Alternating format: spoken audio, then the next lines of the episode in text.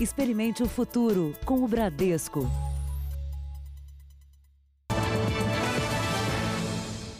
Boa noite. Boa noite para você. A polícia ouve pela primeira vez a família da modelo gaúcha encontrada morta num apartamento na cidade de São Bernardo do Campo. O namorado, um delegado de polícia, é a única testemunha e conta que ela atirou contra ele e depois se matou. Os parentes da jovem não acreditam. Os parentes de Priscila Delgado vieram de Curitiba só para prestar depoimento em São Bernardo do Campo, na Grande São Paulo. Um casal de primos e os pais da modelo passaram o dia na delegacia. Esta foi a primeira vez que a polícia teve contato com a família de Priscila, morta no dia 20 de maio. Uma menina dedicada, estudiosa, muito pela verdade, pelo certo, né? Tá tudo muito duvidoso, então nós queremos a verdade. A modelo morreu no apartamento do namorado, o delegado Paulo Bilinski. Ele foi atingido por seis tiros, na versão contada por ele, todos disparados por Priscila Delgado. Ela foi ferida por um tiro no peito e não resistiu. Paulo ainda relata que depois de atirar contra ele, a namorada virou a arma contra o próprio peito e disparou. Os familiares de Priscila não acreditam nessa versão e contrataram um advogado para acompanhar toda a investigação policial. A família tem um interesse único e exclusivamente da verdade. Os laudos da perícia na arma e no apartamento do delegado e o do Instituto Médico Legal, que vai determinar a trajetória da bala que atingiu Priscila, ainda não ficaram prontos. Com o fim da fase de depoimentos no inquérito, a polícia quer agora fazer uma reconstituição com a presença de Paulo Bilinski no apartamento. O delegado da Polícia Civil já retomou as atividades na escola para concursos em que dá aula. Nessa semana, ele fez uma live de quase uma hora. Então, eu olhei para as minhas pernas, as duas estavam baleadas, o meu braço, a minha mão, o meu peito, e eu pensei se tinha alguma coisa que eu podia fazer por mim mesmo. A promotora responsável pelo caso também conversou com a família na delegacia. Então, eu vim aqui para acolhê-los e para conversar com eles para que eles soubessem que o Ministério Público está acompanhando tudo. A Priscila era uma menina meiga, uma menina séria. Ela veio aqui para constituir família. Ela não veio aqui para matar ninguém e nem para morrer. Veja agora outros destaques do dia. Sargento da PM suspeito de matar adolescente é preso em São Paulo. Nos Estados Unidos, policial que matou homem negro em estacionamento é indiciado. Banco Central reduz juros ao menor nível da história. Supremo Tribunal Federal já tem maioria dos votos para manter inquérito das fake news. Estudo mostra que a taxa de contágio do coronavírus no Brasil está em queda.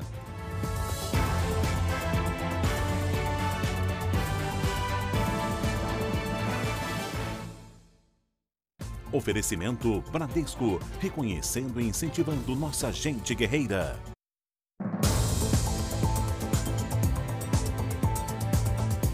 Moradores da Zona Norte do Rio de Janeiro tiveram mais um dia de terror. Um tiroteio bloqueou hoje por três horas uma das principais avenidas do Rio de Janeiro. Os motoristas que passavam pela Avenida Brasil ficaram em pânico. Segundo a polícia, o confronto começou quando criminosos do Complexo da Maré atacaram policiais do batalhão de choque que seguiam pela via expressa em direção a Angra dos Reis, no sul do estado. A troca de tiros interrompeu o trânsito. Os policiais desembarcaram dos carros e foram atrás dos criminosos na comunidade. De forma emergencial, a Polícia Militar precisou entrar na comunidade para fazer cessar aqueles disparos para evitar que pessoas inocentes fossem atingidas. Duas pessoas foram baleadas.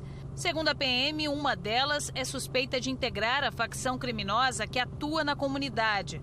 Nos três meses de isolamento social, mais de 1.400 tiroteios foram registrados no estado, uma média de 15 por dia.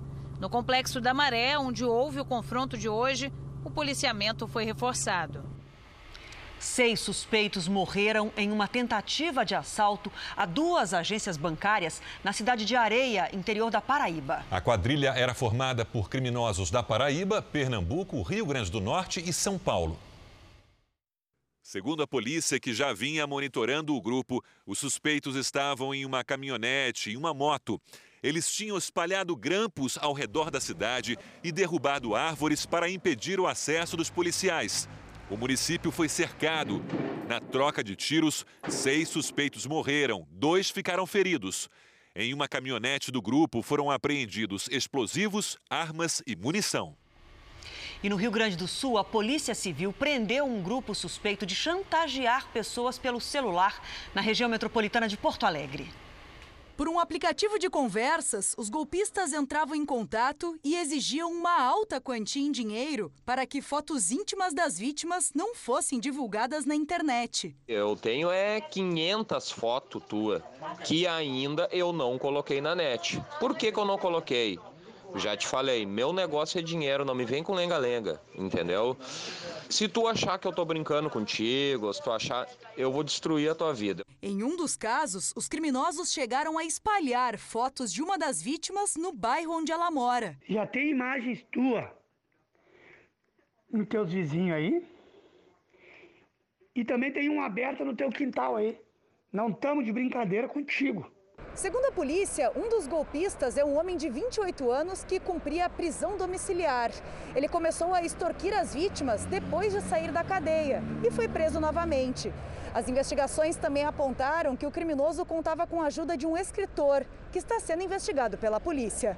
Os golpistas foram identificados depois que uma vítima das chantagens resolveu fazer a denúncia. Foram solicitados depósitos de 20 mil reais, mas a vítima rapidamente procurou a polícia nós monitoramos esse esquema e a vítima não teve prejuízo financeiro.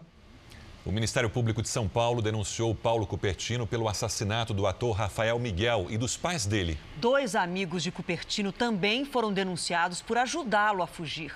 O autor do crime está foragido há mais de um ano. Segundo a investigação, Cupertino teve a ajuda de Eduardo José Machado e Vanderlei Antunes Ribeiro Senhora. Eduardo, que mora em São Paulo, teria emprestado 5 mil reais que seriam usados na fuga do amigo. Vanderlei teria comprado na rodoviária de Campinas, no interior de São Paulo, uma passagem no próprio nome e emprestado um documento para Cupertino embarcar para o Mato Grosso do Sul, na fronteira com o Paraguai.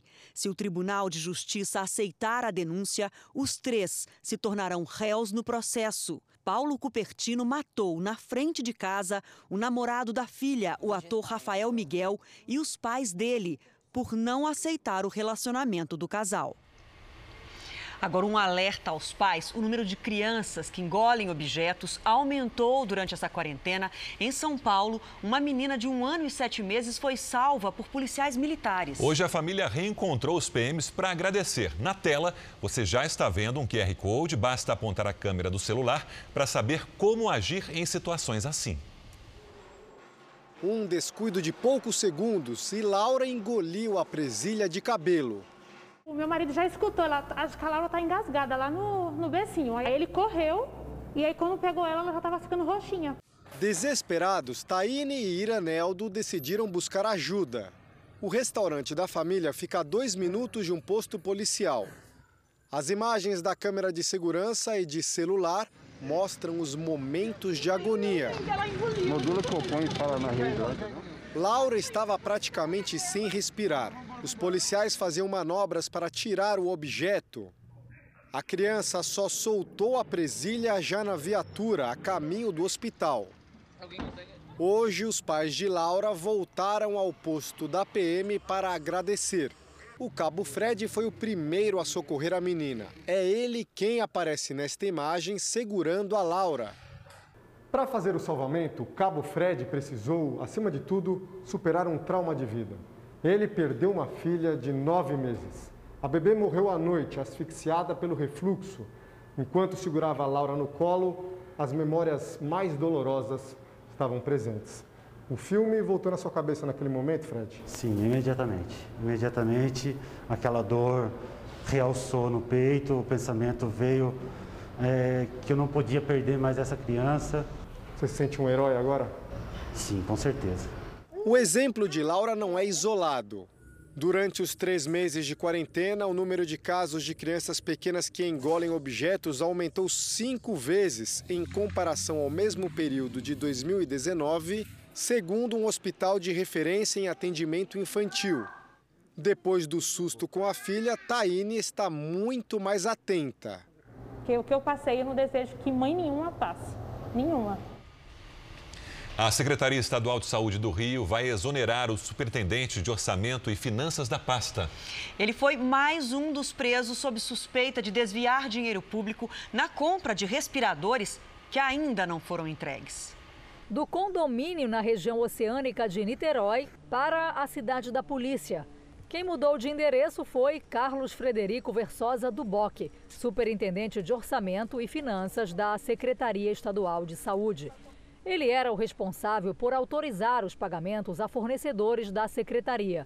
Entre as despesas estão as compras de respiradores pelo Estado no combate à Covid-19. Duboc respondia ao ex-secretário de Saúde Edmar Santos, exonerado pelo governador Wilson Witzel, e continuou na função na gestão do novo secretário da pasta, Fernando Ferri. Pela denúncia do Ministério Público, Carlos Duboc autorizou o pagamento adiantado de quase 10 milhões de reais para a aquisição de 300 respiradores.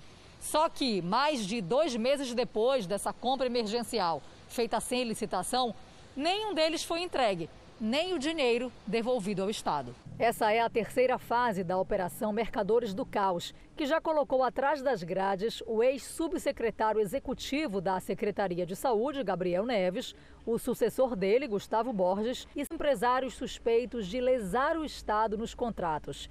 Entre eles, Anderson Gomes Bezerra, preso também nesta quarta-feira por envolvimento nas fraudes na saúde. As pessoas presas hoje, um é servidor público, faz parte do primeiro núcleo, e o outro é uma pessoa física que recebeu 678 mil aproximadamente de uma das empresas que recebeu dinheiro de uma das empresas contratadas da Secretaria de Estado e que também até agora não apresentaram nenhum respirador.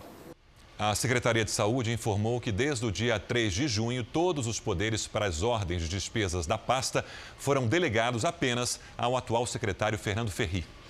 E a secretária também se colocou à disposição das autoridades para esclarecer os fatos. A defesa de Anderson Gomes Bezerra não respondeu à nossa reportagem. Nós não conseguimos contato com o advogado de Carlos Frederico Duboc.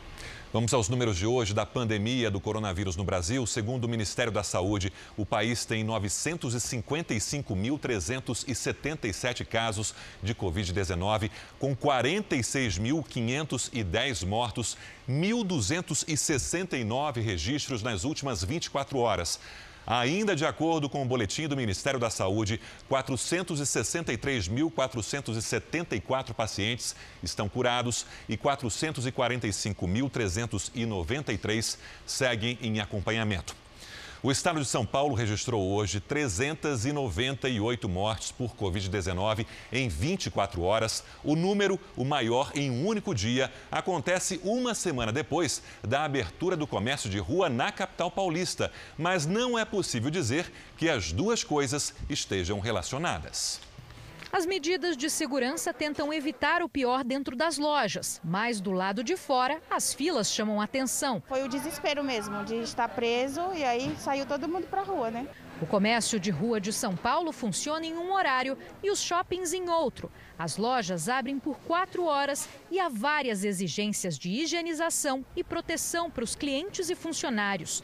Mesmo assim, com a volta às compras e ao trabalho, o transporte público enche. As autoridades de saúde ainda não conseguem medir qual o impacto da reabertura do comércio e da maior circulação de pessoas nas ruas.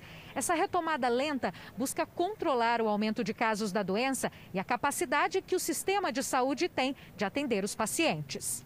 Nós olhamos com atenção todos os dias, todos os dados de todas as, de todas as regiões do estado de São Paulo, esses indicadores que vão apontar se essa exposição maior tem sido suficiente para aumentar a velocidade da transmissibilidade do vírus. E mais adiante é que nós vamos verificar se isso tem está tensionando o sistema de saúde. Na capital, a taxa de ocupação dos leitos de UTI é de 60%. Para esse infectologista, a retomada lenta garante uma evolução controlada da doença. A doença continua a mesma, o vírus continua com a mesma gravidade. Essa flexibilização caminhando ao lado do aumento escalonado, lento, que permita o atendimento, é o que se espera. Belo Horizonte já passou pela experiência de reabrir o comércio e sentiu os impactos dessas medidas sobre a pandemia. A capital mineira começou a retomada da economia no final de maio, quando registrava mais de 1.400 casos e 42 mortes por Covid-19. Havia 40% dos leitos ocupados. Três semanas depois, houve aumento significativo de casos e de mortes. E a ocupação das UTIs chegou a 82%. Com isso, Belo Horizonte entrou em alerta e decidiu não avançar para uma nova etapa de reabertura.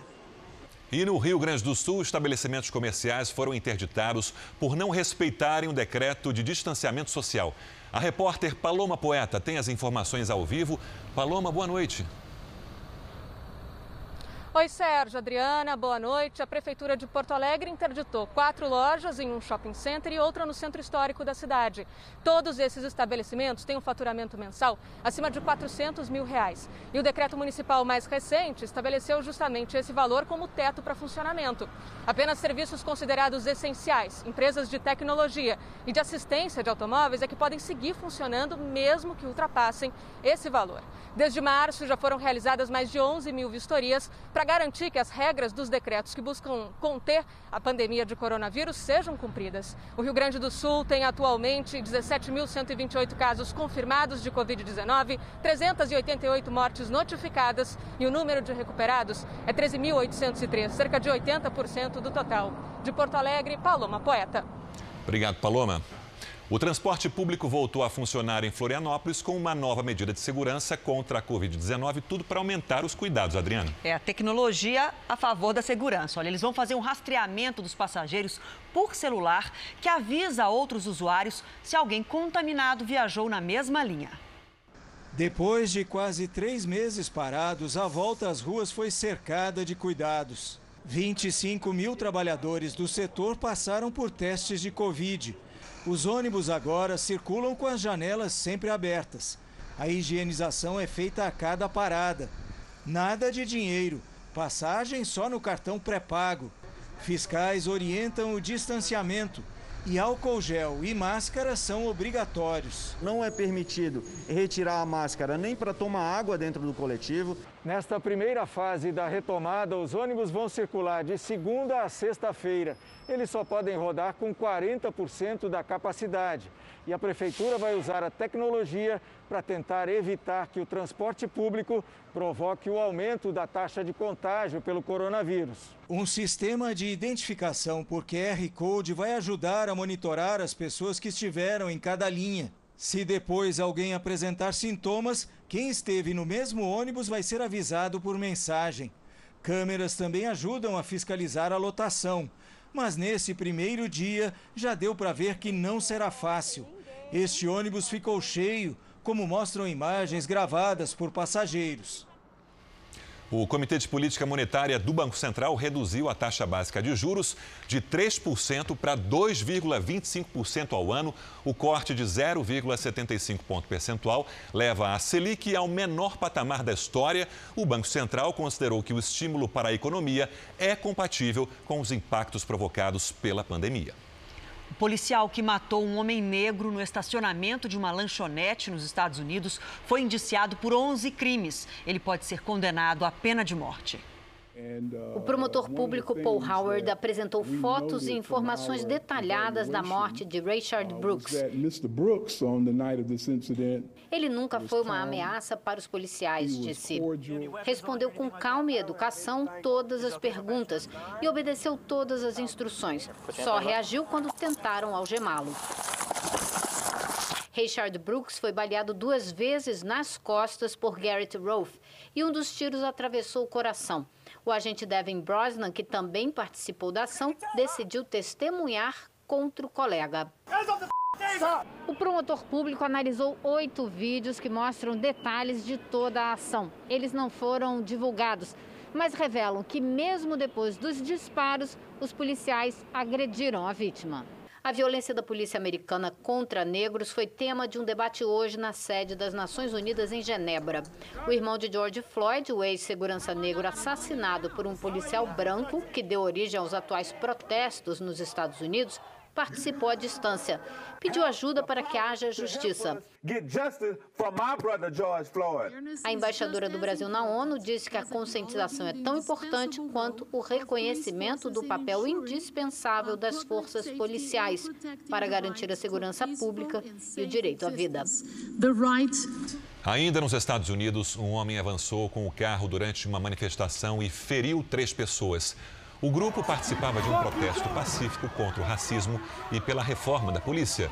Quando viu a manifestação, o motorista forçou a passagem e acelerou. Ele tentou fugir, mas foi detido logo depois. Não foram divulgadas informações de feridos. E na França, pelo menos 3 mil crianças foram vítimas de abuso sexual na Igreja Católica desde 1950. A informação foi confirmada por uma comissão independente criada para investigar as acusações. Segundo dados preliminares, cerca de 1.500 padres e bispos católicos cometeram o crime de pedofilia.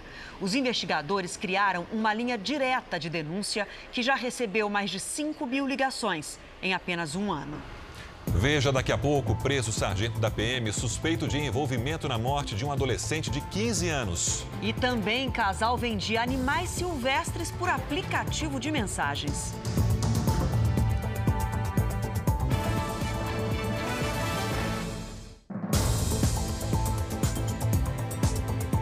A Câmara dos Deputados aprovou o texto base da medida provisória que flexibiliza leis trabalhistas durante o período de pandemia. Luiz Fara Monteiro tem os detalhes direto de Brasília. Fara, boa noite. Oi, Sérgio, boa noite. Boa noite a todos. Esse texto principal foi aprovado por 332 votos. 132 parlamentares foram contra as mudanças. Ficam regulamentadas ações como antecipação de férias e feriados, concessão de férias coletivas, trabalho de casa, o chamado home office, e até a interrupção da atividade da empresa, desde que as horas não trabalhadas sejam compensadas futuramente. Essa medida provisória permite ainda que o empregador suspenda o recolhimento do Fundo de Garantia Garantia por Tempo de Serviço, o FGTS, das parcelas de março a novembro, com um vencimento entre abril e dezembro de 2020. Os acordos individuais entre empresa e trabalhador também passam a valer e se sobrepõem a acordos coletivos e à própria lei trabalhista. De Brasília, Luiz Fara Monteiro. Até amanhã, Fara. O presidente Bolsonaro deu posse hoje ao novo ministro das Comunicações, Fábio Faria. E também criticou duramente, por mais de uma vez, as investigações do Supremo Tribunal Federal que atingem parlamentares aliados.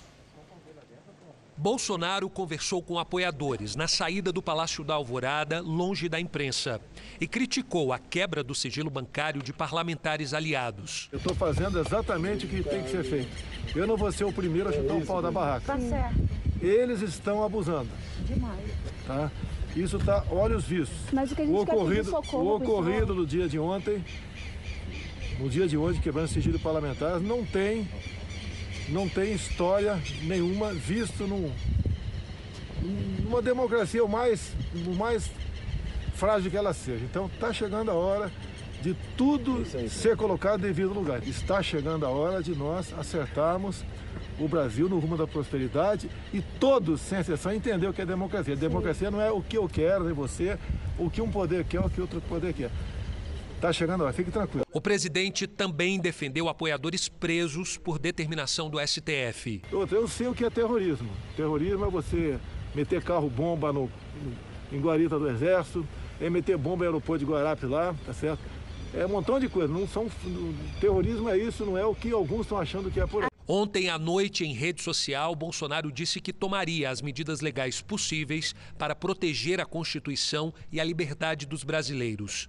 Hoje, o presidente participou da posse do ministro das Comunicações, Fábio Faria. No discurso, com a presença dos presidentes do STF, Dias Toffoli, e da Câmara, Rodrigo Maia, Bolsonaro foi direto. Não são as instituições que diz o que o povo deve fazer. Ao contrário, o povo é que diz o que as instituições devem fazer. Temos uma Constituição pela frente, que pese alguns de nós até não concordar com alguns artigos, mas temos um compromisso, todos nós, do Judiciário, do Legislativo e do Executivo, de honrá-la e respeitá-la para o bem comum. E tenho certeza que, respeitando cada artigo da nossa Constituição, nós atingiremos o nosso objetivo para o bem de todos. Filiado ao PSD, Fábio Faria é deputado federal há quatro mandatos. Ele falou dos desafios que terá pela frente. Em mais de meio século de existência, o Ministério das Comunicações acompanhou os avanços tecnológicos no campo da telefonia, da internet, rádio e TV, mas essas mudanças agora são muito mais velozes, são imediatas e massivas. Em cada área do Ministério, teremos desafios importantes. Durante a cerimônia, uma ausência foi bastante comentada a do ministro da Educação, Abraham Weintraub. Nos bastidores, a tensão ainda é muito grande por causa dos ataques dele a ministros do STF. Weintraub deve ser realocado quanto antes dentro de outra área do governo. Fontes aqui do Palácio do Planalto afirmam que esse remanejamento pode apaziguar os ânimos entre executivo e judiciário. À tarde, Bolsonaro participou do lançamento do Plano Safra para o próximo ano. Serão disponibilizados mais de 230 bilhões de reais para financiar pequenos, médios e grandes produtores rurais. E o Supremo Tribunal Federal chegou à maioria para manter o inquérito das fake news. Até agora foram oito votos, todos a favor da continuidade das investigações contra ameaças aos ministros. O julgamento foi retomado com o voto do relator do inquérito das fake news, Alexandre de Moraes. Um dia depois de autorizar a quebra de sigilo bancário de parlamentares da base do governo, o ministro defendeu a legalidade das apurações. Coagir, atacar, constranger, ameaçar, atentar contra o Supremo Tribunal Federal, contra o Poder Judiciário, contra seus magistrados, contra os familiares dos magistrados, é atentar contra a Constituição Federal, é atentar contra a democracia, é atentar contra o Estado de Direito, é atentar contra a defesa intransigente dos direitos humanos fundamentais. Moraes também citou a descoberta de planos de ataque a um ministro e ameaças aparentes dos integrantes do STF. Abre aspas. Que estuprem e matem as filhas dos ordinários ministros do Supremo Tribunal Federal. Fecha aspas. Em nenhum lugar do mundo isso é liberdade de expressão. Isso é bandidagem isso é criminalidade. Depois dos ataques com fogos de artifício contra o Supremo no fim de semana, os ministros subiram o tom em resposta às ameaças. A cada voto deixaram claro que não aceitarão intimidações. Nos bastidores, há um esforço para manter as investigações no inquérito das fake news com votação unânime, numa demonstração de força e união do plenário. Presidente do Tribunal Superior Eleitoral, o ministro Luiz Roberto Barroso criticou militantes políticos pagos para disseminar fake news. A democracia não tem espaço para a violência, para as ameaças e para o discurso de ódio. Isso não é liberdade de expressão. Luiz Fux e Carmen Lúcia classificaram as ameaças e ataques como atos de terrorismo e criminalidade. Esses atos que estão sendo praticados é o germe inicial de instalação no Brasil de atos de terrorismo contra a corte, manifestações de atentado contra o prédio, contra os ministros. E esse processo tem de prosseguir. Liberdade de expressão, portanto, não pode ser biombo para criminalidade e para impunidade. É contra, portanto, o poder judiciário. Qualquer ato que atente contra a condição de segurança física, de segurança psíquica do juiz. Também votaram a favor do inquérito os ministros Rosa Weber, Ricardo Lewandowski e Gilmar Mendes. Os ministros Marco Aurélio, Celso de Mello e Dias Toffoli votarão amanhã. A maioria de votos garante a continuidade do inquérito e rejeitam o pedido do partido Rede, que pedia a suspensão das investigações. O relator do processo, o ministro Edson Fachin, votou quarta-feira passada pela manutenção do inquérito. Em outro julgamento no plenário virtual, os ministros decidiram, por nove votos a um, negar o habeas corpus para tirar o ministro da Educação, Abraham Weintraub, do inquérito das fake news. Moraes se declarou impedido por ser relator do caso e Marco Aurélio foi o único favorável ao pedido, protocolado pelo ministro da Justiça, André Mendonça. Vamos agora com a opinião do jornalista Augusto Nunes. Boa noite, Augusto. Boa noite, Adriana, Sérgio. Boa noite a você que nos acompanha. A defesa da democracia prometida pelas torcidas organizadas paulistas em abaixo assinados e manifestações deveria começar pelos estádios.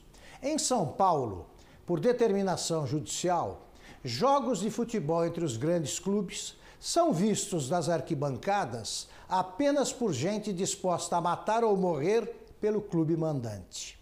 A torcida única foi a forma encontrada pela área de segurança pública para evitar os violentos confrontos que começaram nas arquibancadas e agora se estendem às ruas e aos trens do metrô.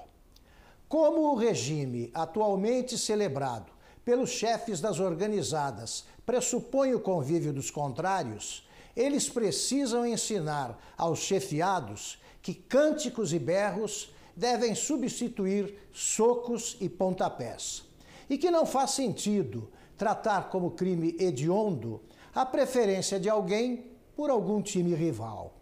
Se não agirem assim, a coerência recomenda que passem a defender publicamente a ditadura de partido único.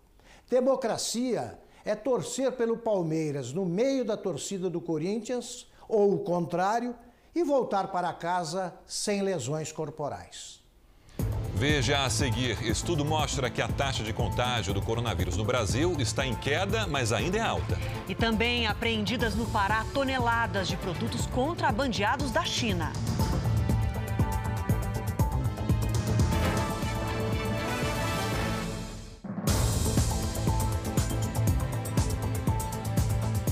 O setor de serviços registrou em abril uma queda de 11,7% em relação ao mês de março. É o resultado negativo mais intenso da série histórica. Já a queda acumulada entre janeiro e abril é de 4,5%. Os números que já refletem a pandemia de coronavírus são do IBGE. A gente volta a Brasília agora com o Tiago Nolasco, que tem informações sobre a situação do ministro da Educação, Abraham Weintraub. Tiago, boa noite. O que está faltando para o governo anunciar a saída do ministro? Oi, Sérgio. Boa noite para você, para Adriana e para todos. Nos bastidores já é dada quase como certa a saída de Abraham Weintraub do Ministério da Educação. Falta definir o destino dele. Uma das possibilidades é indicar Weintraub para um organismo internacional como o Banco Mundial em Washington. O Brasil é acionista da instituição e tem direito de indicar um diretor. Dentro do governo já se fala até em substitutos. Carlos Nadalim, secretário de Educação, é o mais cotado também é cotada Ilona Bexcacase, secretária de Educação Básica. Faltam esses ajustes para que o governo anuncie a saída de Abraham Weintraub. E também é uma forma aí do governo tentar pacificar a relação com o Supremo Tribunal Federal. De Brasília, Tiago Nolasco. Obrigado, Tiago. O Ministério Público denunciou a líder do Movimento dos 300, Sara Giromini, por supostos crimes cometidos contra o ministro do STF, Alexandre de Moraes. Sara Winter, como também é conhecida, vai responder por injúria e ameaça. Ela está presa desde segunda-feira. Um sargento do Batalhão de Ações Especiais da Polícia em São Bernardo do Campo, na Grande São Paulo, foi preso hoje.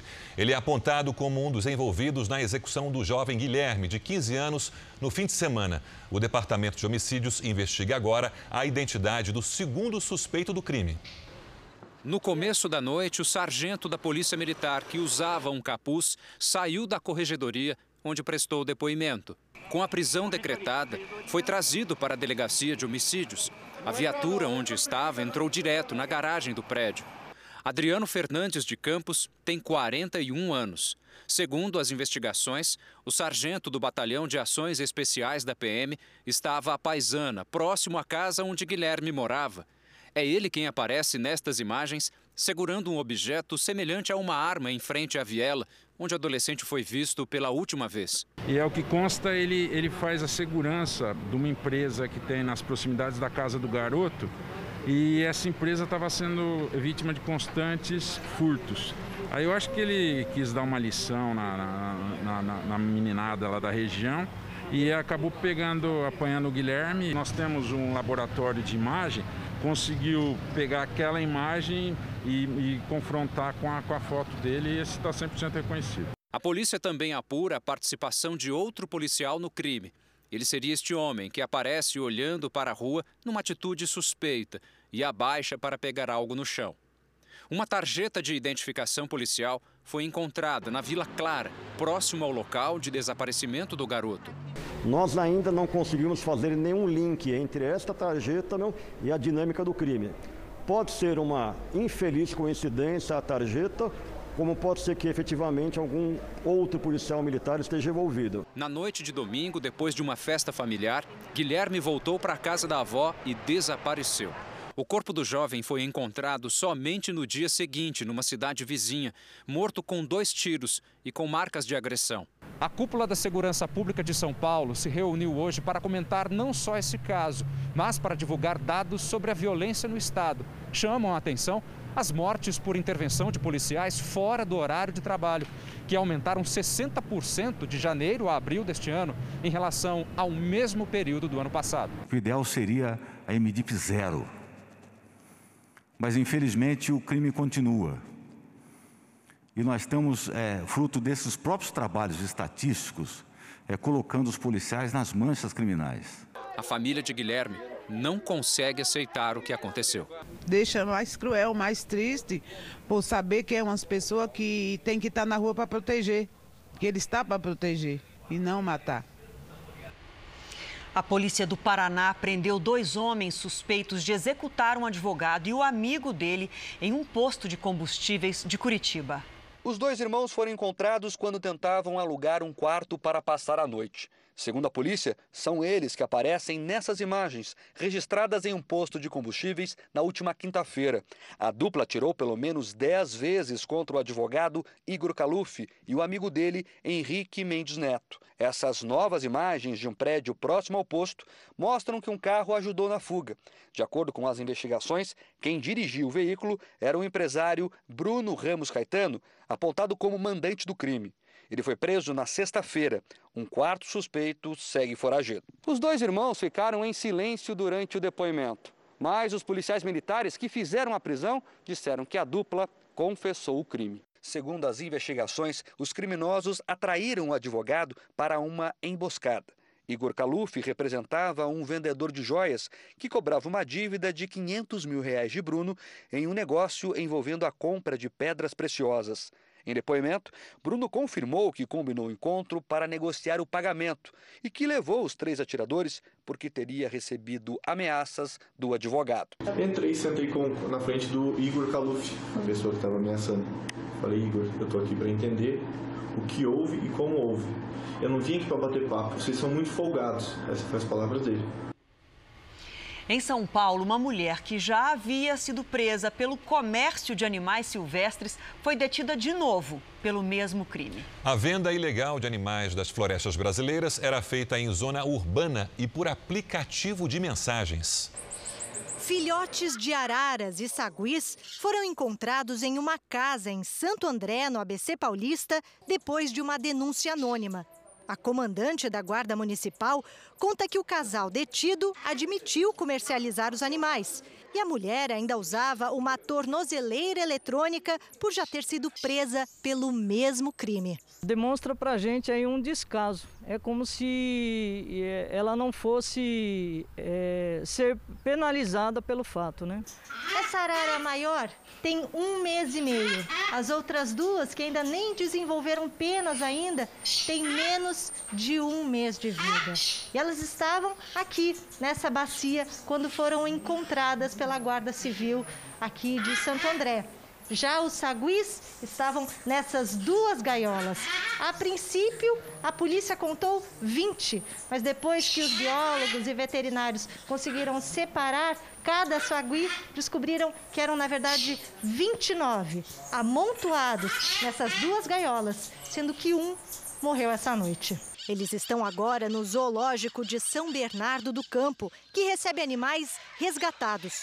Muitos são frutos de tráfico. Do começo do ano até o fim de maio, a Polícia Rodoviária Federal já apreendeu mais de 10 mil animais exóticos e silvestres. As estatísticas, assim, por alto, assim, que, se fala é que para cada 10 animais retirados na natureza, só um chega ao destino final. Policiais da Delegacia Fluvial do Pará apreenderam mais de um milhão de reais em mercadorias contrabandeadas dentro de uma embarcação no nordeste do estado. Os produtos encheram seis caminhões. O contrabando estava escondido no porão da embarcação. Eram 7 toneladas de brinquedos, roupas, bebidas alcoólicas e eletroeletrônicos, principalmente celulares. Tudo foi colocado no porto da Delegacia Fluvial do Pará, que ficou lotada com centenas de caixas. Seis caminhões foram usados para transportar a mercadoria apreendida. A polícia prendeu cinco pessoas. Em depoimento, os tripulantes contaram que a mercadoria foi trazida da China até o Suriname, em grandes navios. Lá, os produtos foram divididos em embarcações menores, para tentar bular a fiscalização e entrar no Brasil. Daqui, segundo a polícia, o contrabando seria distribuído nas regiões Nordeste e Sudeste do país. De acordo com as investigações, a Amazônia é rota de entrada de contrabando no Brasil. São mais de 25 mil quilômetros de rios navegáveis num território vasto, o que dificulta a fiscalização. As investigações estão sendo feitas para a gente tentar mapear justamente essas rotas e, diante dessas informações levantadas nessas investigações, conseguir fazer essas apreensões.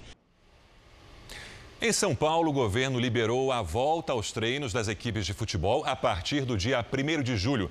Já o Campeonato Carioca de Futebol será o primeiro torneio estadual do país a retomar as disputas depois de três meses de paralisação. Pedro Paulo Filho, boa noite. Quando o nosso Flamengo entra em campo? Será nesta quinta-feira e aqui no Maracanã, Sérgio. Boa noite para você, boa noite a todos. Como você disse, o jogo vai ser entre Flamengo e Bangu os portões serão fechados para as torcidas e com número limitado para os integrantes das comissões técnicas e da imprensa. O acordo para a volta do futebol saiu hoje numa reunião entre o prefeito do Rio, Marcelo Crivella, e representantes dos clubes e da Federação de Futebol do Rio. Essa retomada faz parte da segunda etapa da liberação das atividades na cidade. Bom, o calendário foi definido. No entanto, Fluminense e Botafogo pediram o adiamento de suas partidas para a primeira semana de julho. Do Rio de Janeiro, Pedro Paulo Filho. Obrigada. Lidiane já está aqui com a gente para a gente falar da previsão do tempo. Olha, chove há dias nos estados do norte e do nordeste. Manaus é a capital mais chuvosa nessa quarta-feira, com a metade do volume esperado para o é mês inteiro, não é isso, é, Lidiane? Choveu muito por lá. E qual a previsão? Mais chuva nos, nos extremos do país amanhã? Mais chuva, viu, Adriana? Boa noite para você, para todo mundo que nos acompanha. Olha, as pancadas podem ocorrer a qualquer hora entre o Amazonas e o norte do Pará e em todo o litoral do Nordeste também também. Inclusive, há risco de alagamentos e as ondas podem chegar aos 3 metros entre o Recôncavo Baiano e o Rio Grande do Norte. No sul, é uma frente fria que muda o tempo por lá e pode chover forte logo cedo, já com trovoadas e granizo. Agora, de Santa Catarina até o interior do Nordeste, tempo firme e seco.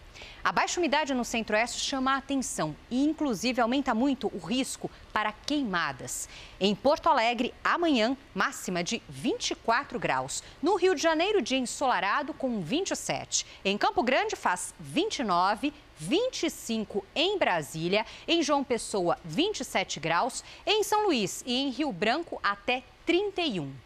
Em São Paulo, o dia começa com muitas nuvens e bem geladinho, 16 graus, logo cedo. Depois o sol aparece, dá aquela esquentadinha e chega até aos 24 e vai aumentando conforme passar dos dias. A Adriana. gente ainda está na gangorra das temperaturas, na gangorra, né? sim. Obrigada, Lid. Até, Até amanhã. amanhã. Nos Estados Unidos, o número de casos de Covid-19 subiu em pelo menos 21 dos 50 estados na última semana. Na Flórida, o governador afirmou que o aumento não está relacionado à reabertura da economia, e sim ao maior número de testes realizados. No Texas, o número de infectados também subiu. Para especialistas, o crescimento estaria ligado também aos protestos contra o racismo.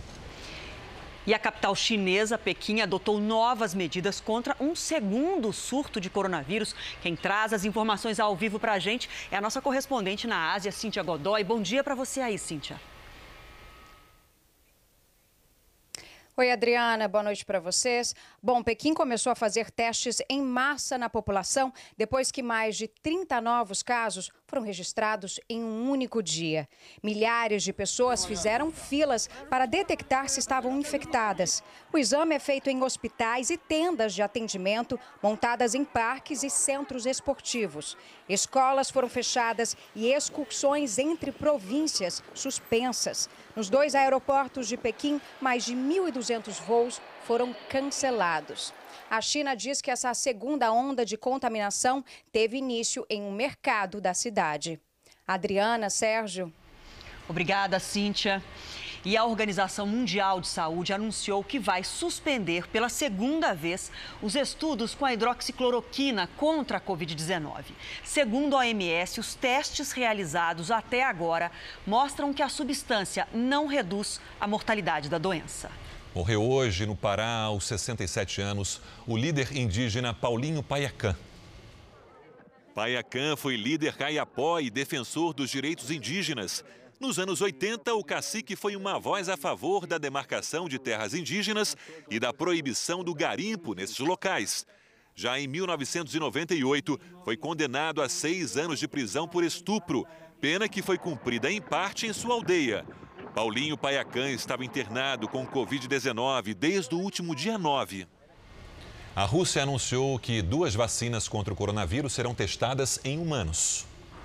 76 voluntários vão participar, 38 para cada uma das vacinas. Eles ficarão isolados por 28 dias e depois passarão por testes de imunidade. Na Alemanha, uma vacina experimental também entra na fase de estudos clínicos.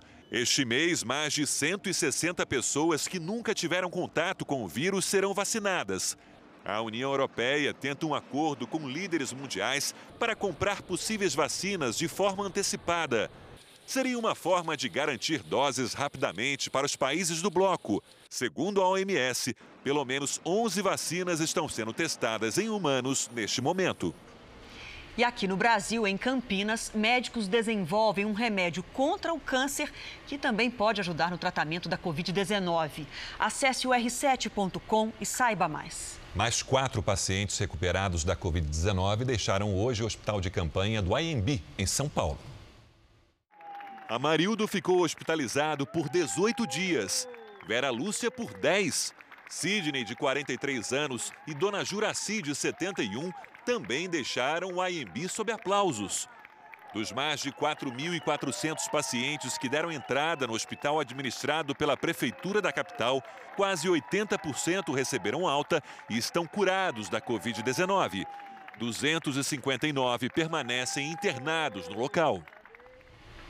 Um estudo mostra que a taxa de contágio pelo coronavírus no Brasil está caindo há três semanas. Mas o índice ainda é considerado alto. O cálculo é do Imperial College, de Londres, um dos principais centros de estudos de epidemias do mundo. Os pesquisadores concluíram que a transmissão do coronavírus no Brasil desacelerou nas últimas semanas. Em 27 de abril, a taxa de contágio, que indica para quantas pessoas cada contaminado transmite o coronavírus, era de 2,81. Em 11 de maio, caiu para 2. Nesta semana, a taxa ficou em 1,05. Isso significa que cada 100 contaminados neste momento transmitem a doença para outras 105 pessoas. Mas, apesar da melhora, o Brasil deve se manter alerta. O Imperial College considera que as medidas de isolamento só devem ser flexibilizadas com taxa de transmissão menor do que um. Isso é um cenário de, de otimismo, a gente vê que a taxa de transmissão está diminuindo, né?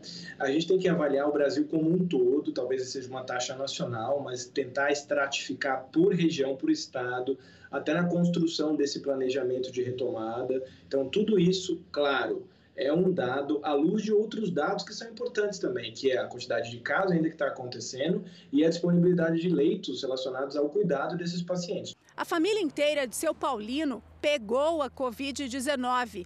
Provavelmente foi o filho mais velho, que já voltou a trabalhar, que transmitiu o vírus. para ele foi uma coisa leve. Ele pegou e passou.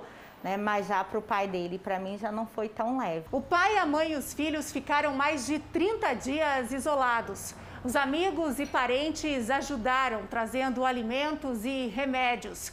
Com o acompanhamento de um médico, todos fizeram o tratamento em casa. Eles contam que a união familiar foi fundamental para a recuperação. Esse isolamento, eu acredito que nos fez até mais forte como família, porque nós vencemos juntos. Não dá para reduzir a proteção, os cuidados. O Jornal da Record termina aqui. À meia-noite e meia tem mais Jornal da Record. Você fica agora com a novela Apocalipse. Cuida da sua saúde. Até amanhã. Boa noite e até amanhã.